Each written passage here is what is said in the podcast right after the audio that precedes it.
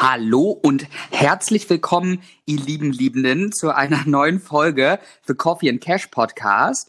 Ähm, ja, bekanntlicherweise der Podcast, der sich verschrieben hat, das Gehirn auf die zweite Stufe oder auf Software Update 2.0 zu bringen. Und heute freue ich mich sehr auf das Thema, weil es wieder etwas Zwischenmenschliches ist, was ja auch immer schön ist zu erfahren, wie wir mit unseren Mitmenschen besser umgehen können. Und liebe Jenny, magst du uns verraten, worum es geht hier?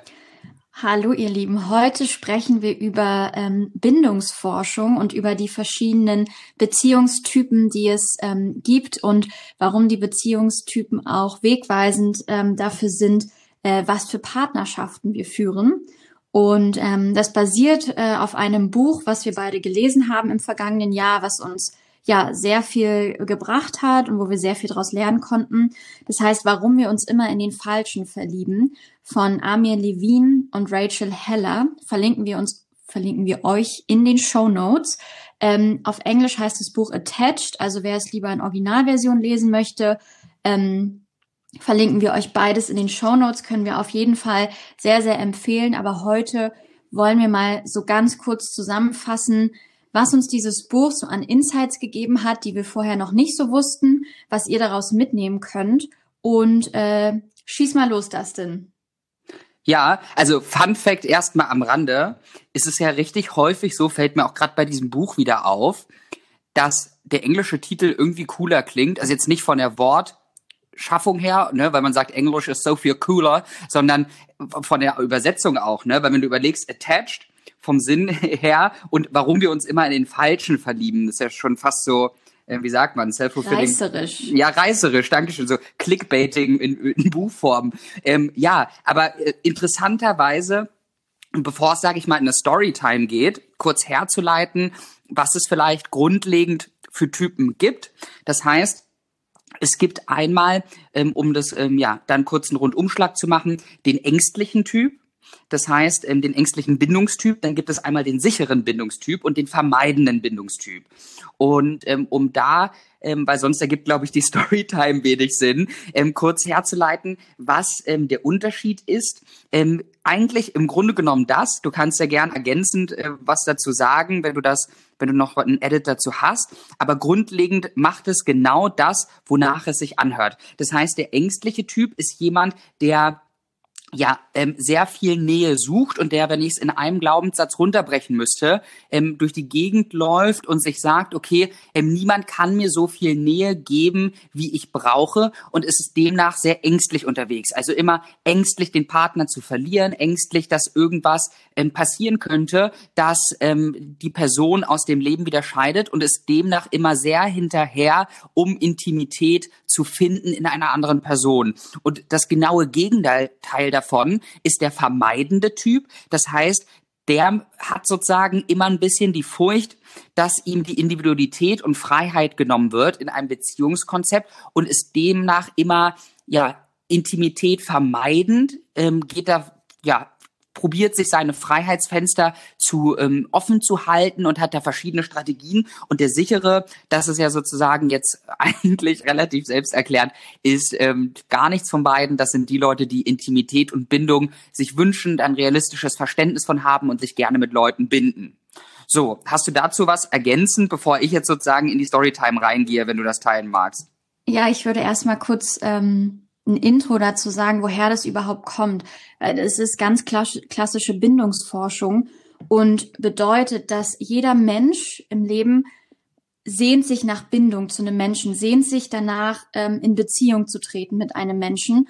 Und mhm. diese verschiedenen Bindungstypen definieren im Grunde nur, ähm, wie viel Nähe wir als Mensch brauchen und wie wir damit umgehen.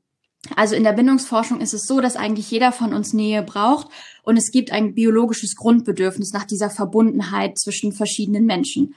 Und je nachdem, äh, welche genetischen Prädis Prädispositionen wir haben und welche Erfahrungen in unserem Leben, das definiert dann den Bindungstypen, den wir haben, also die drei Bindungstypen, die du gerade vorgestellt hast. Und das ist halt super wichtig zu verstehen, weil in dem Buch wird auch geschrieben, dass die heutigen Dating-Ratgeber eigentlich absoluter Bullshit sind, weil ähm, meistens wir unsere Bedürfnisse, die wir in einer Beziehung haben, so ein bisschen ignorieren, um dem anderen zu gefallen. Und deswegen halt auch einfach dieses klare Commitment. Jeder von uns hat einen bestimmten Beziehungs- und Bindungstypen. Ähm, dagegen können wir erstmal im ersten Schritt gar nicht so viel machen, sondern wir müssen ihn erstmal verstehen und dann auch verstehen, dass wir darauf basierend unsere Partner auswählen und dass es da bestimmte Muster einfach gibt und dass viele Leute deswegen sagen, naja, irgendwie verliebe ich mich immer in den Falschen. Nein, das ist falsch. Wir suchen uns halt irgendwie immer nur jemanden aus, der unsere sowieso schon inhärenten Glaubenssätze bestätigt. Das heißt, mhm. der sichere Bindungstyp, der ist irgendwie sicher, der muss sich durch nichts bestätigt fühlen. Der vermeidende Typ sucht meistens einen ängstlichen Bindungstypen, um den Glaubenssatz ähm, zu, zu, be, zu bestätigen, ähm, ich werde gebraucht, es gibt Menschen, die mich unterstützen, weil er dieses Gefühl in sich selber nicht hat. Und der ängstliche Typ, der hat so viel Verlustangst und braucht durch diese Verlustangst ganz, ganz viel Nähe, dass er aber in seinem Glaubenssatz, er sei nicht gut genug, von diesem vermeidenden Typen auch immer wieder bestätigt wird. Und das sind halt so Mechanismen, die dazu führen, ähm, dass wir nicht so super erfüllte Beziehungen führen.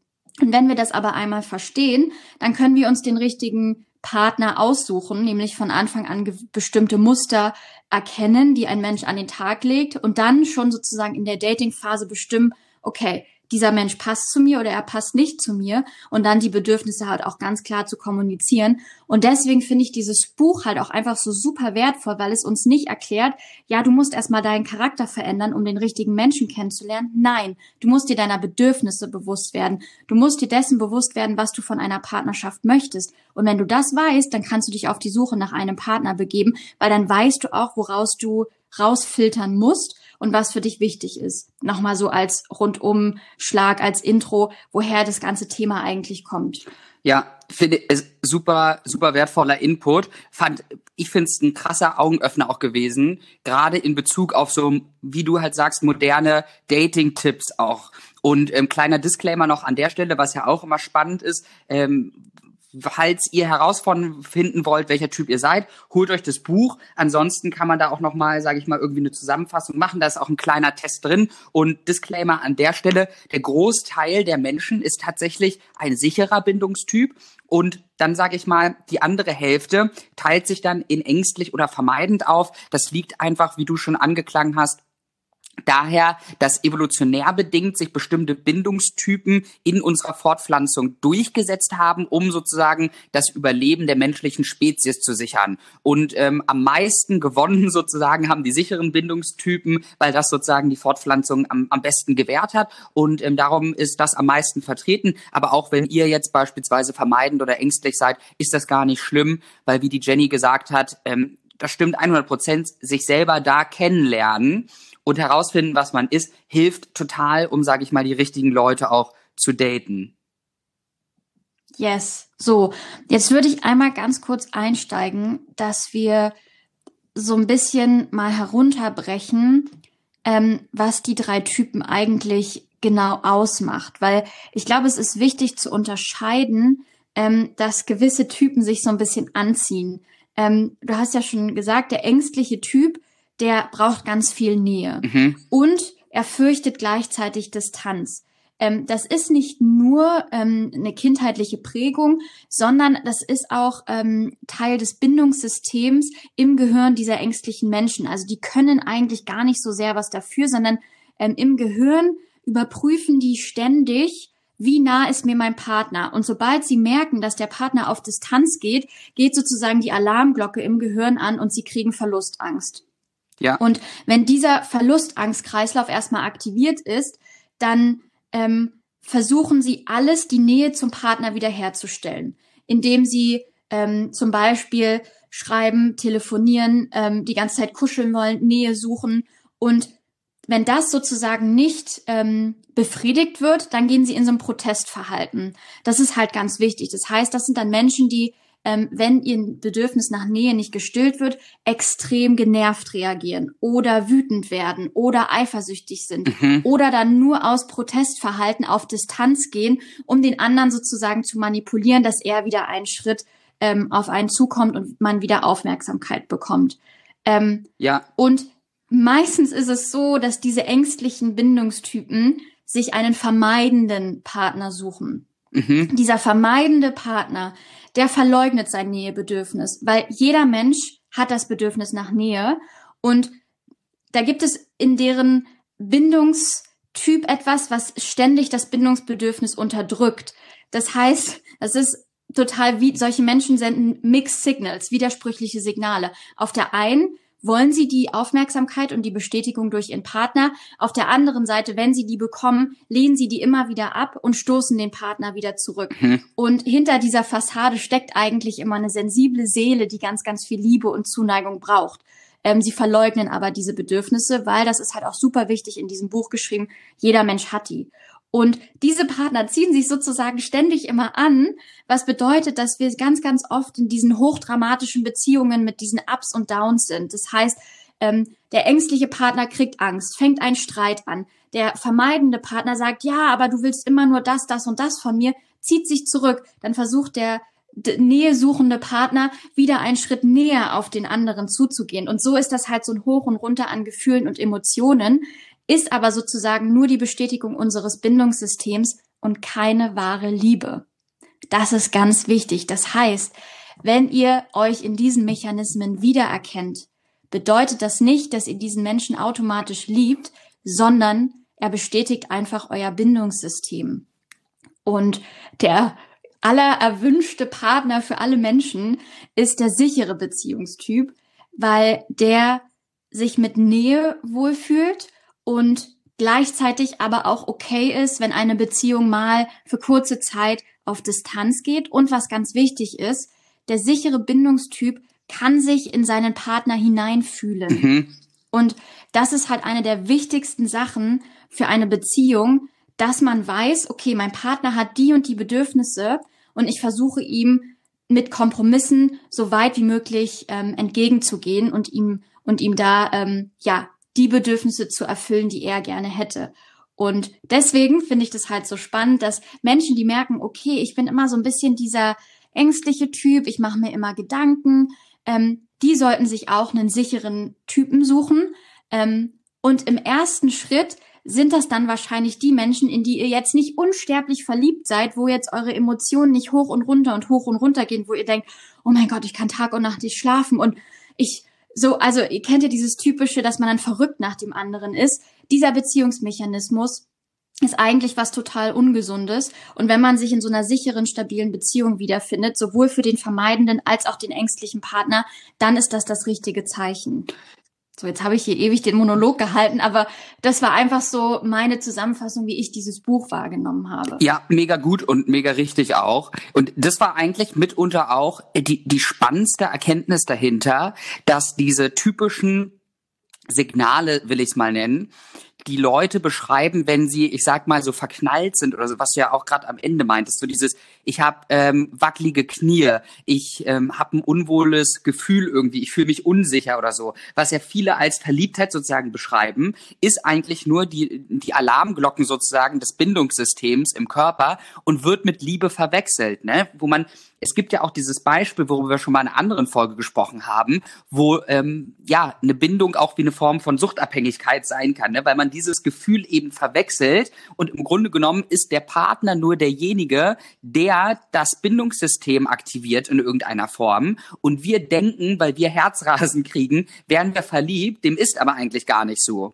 Und spannenderweise eigentlich der Bindungstyp, den wir brauchen, nämlich der sichere, ähm, eigentlich gar nicht diese Gefühle in uns auslöst. Also wir keine wackeligen Knie kriegen und wir keinen irgendwie Herzrasen oder sonstiges haben, aber im Grunde genommen sich das so ganz smooth andockt und eigentlich das ist, was wirklich gut ist am Ende von für uns am Ende des Tages. Total. Und was, genau, ja. Sorry. Nee, alles gut. Äh, was ich da ergänzen nur noch ähm, sagen wollte, was ich spannend finde, ähm, mit diesem Haustierbeispiel. Also wenn man wenn man ja. sich jetzt ja wenn man sich jetzt fragt, wie fühlt sich so ein Sicherheitsbindungstyp ähm, an, ist für diejenigen unter euch, die ein Haustier haben, im Grunde genommen ist es so, dass man den Menschen so liebt ähm, in der Bindungsforschung, wie man sein Haustier liebt. Das heißt, man hat die Erwartungshaltung ja gar nicht von dem einen oder die einen, wo alles 100 Prozent perfekt ist oder so. Wenn du eine Katze oder einen Hund hast, weißt du, der wird mal nachts bellen oder Randale machen oder die Tapete zerkratzen oder keine Ahnung was.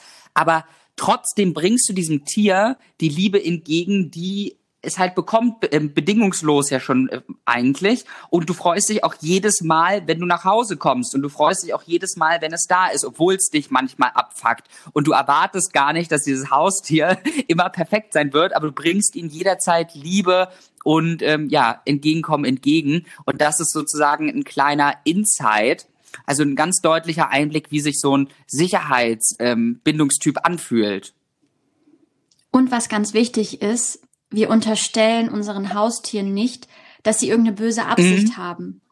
Und das ist halt die, finde ich, die Definition von einem sicheren Bindungstypen und wie man sich zu mehr Sicherheit erziehen kann, dass man einfach nicht mehr solche Szenarien im Kopf hat, der vermeidende Typ, oh, der will mich jetzt einengen oder der will mich jetzt in eine Beziehung drücken oder irgendwas.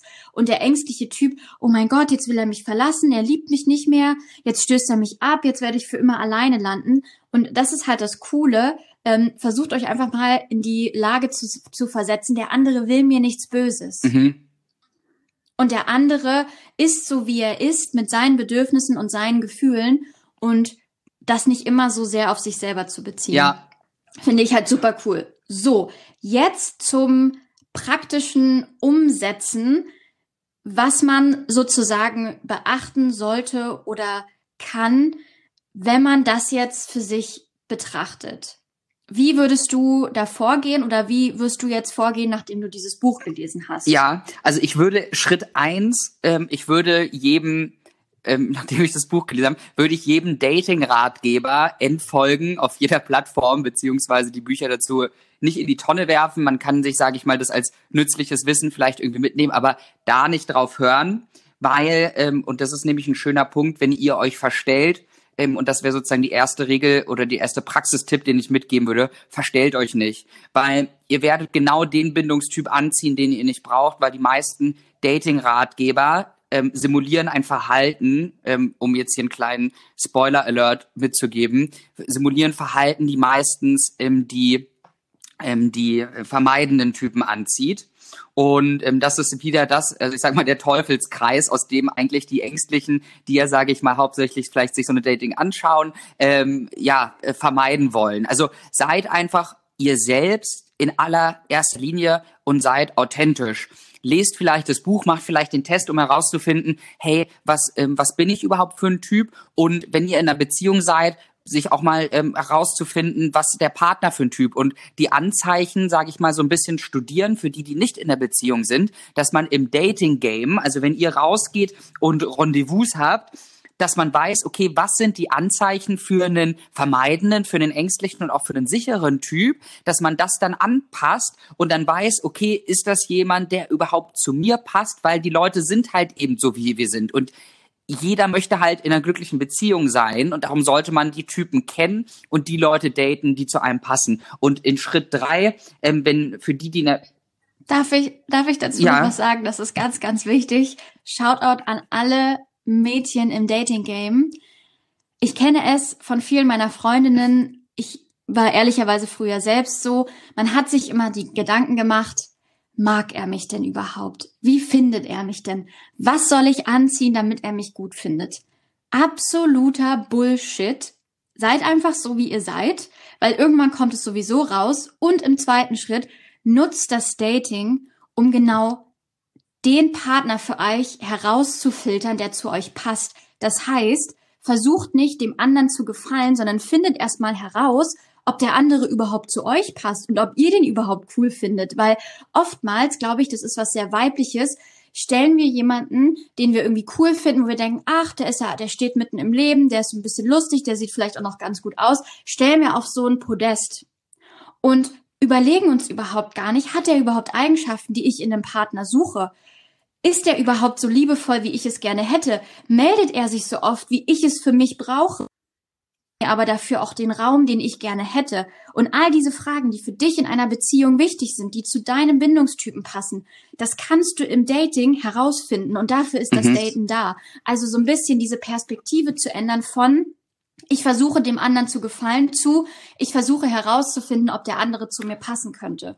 So als mein Shift Ja, einfach. als einziger Edit dazu würde ich das eigentlich ähm, Geschlechter aufspalten sagen. Ich glaube, man kriegt es bei Jungs nicht so oft mit, beziehungsweise reden die nicht so oft darüber. Aber im Grunde genommen ist es ähm, genau das Gleiche. Ne? Also eigentlich die Grundregel, egal ob ihr Männlein oder Weiblein seid oder ähm, divers, ähm, verstellt euch nicht und macht authentisch das auch beim Dating, was ihr ohnehin machen würdet. Also geht nicht irgendwie in ein Fünf-Sterne-Restaurant, wenn ihr, es gibt glaube ich gar keine Fünf-Sterne-Restaurants, fällt mir gerade auf, aber äh, geht nicht in irgendein Drei-Sterne-Restaurant, wenn ihr sonst nicht in Drei-Sterne-Restaurants geht und tut nicht so, als würdet ihr euch irgendwie für irgendwas interessieren, nur weil ihr glaubt, dass es dem anderen imponiert, sondern wenn ihr Lust habt, eine Späti-Tour zu machen, Burger essen zu gehen oder doch in die Oper, weil ihr Oper liebt, dann macht das und der Partner wird, der zu euch passt, wird es ähm, machen. Ich finde es ein sehr, sehr guter Punkt, weil auf der einen Seite sollte man immer schauen, ähm, dass man sich selbst wertig ist und sagt, ich suche auch jemand, der zu mir passt und meine Bedürfnisse erfüllt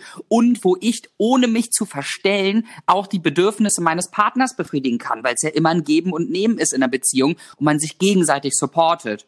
Und eigentlich der letzte Tipp, für diejenigen, ähm, also beidseitig diejenigen, die in der Beziehung sind, schaut, wie eure Typen aneinander passen und nehmt eure Beziehung nicht für selbstverständlich, sondern schaut, dass es immer ein ewiger Prozess des Reflektierens und auch des, ähm, ja, des gegenseitigen Lernens ist. Und das ist ja das Coole und Spannende daran. Ihr habt die Möglichkeit, mit jemandem zusammen was aufzubauen und diesen Menschen jeden Tag aufs Neue kennenzulernen, was mega cool ist. Und für die Leute, die noch im Dating sind oder auf der Suche, würde ich nur sagen, Gesetz der großen Zahl, nehmt, ne, macht euer, eure Hausaufgaben, schaut euch das alles an, so wie Jenny das gerade gesagt hat und ich auch, und datet dann so viel, wie es nur geht. Weil eine Sache verspreche ich euch, wenn ihr die Sache auf dem Kasten habt und 100 Dates habt, dann ist die Wahrscheinlichkeit sehr hoch, dass da mehrere passende Matches sozusagen, passende Partner für euch dabei sind.